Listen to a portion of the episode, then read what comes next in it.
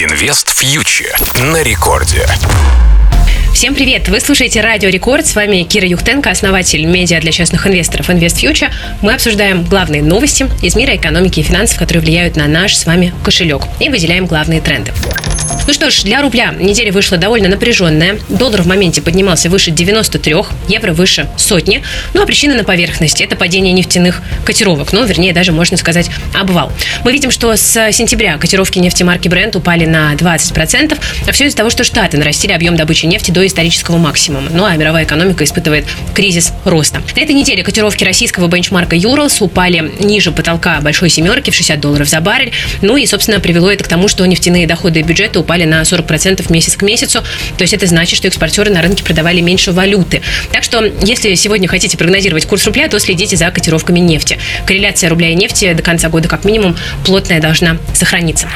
Ну а что у нас на фондовом рынке? Индекс Мосбиржи с августа продолжает плавать в диапазоне 3000-3200 пунктов. У физических инвесторов пока нет сил для того, чтобы поставить на рынке новые максимумы.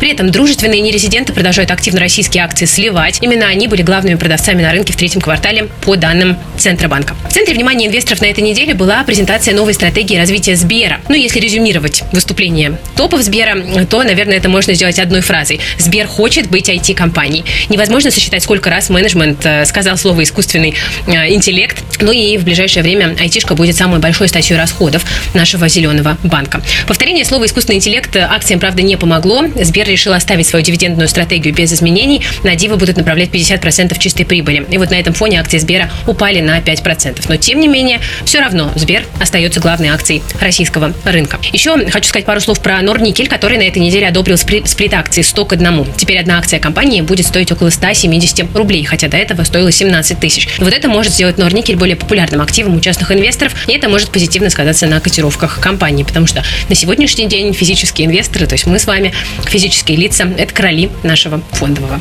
рынка.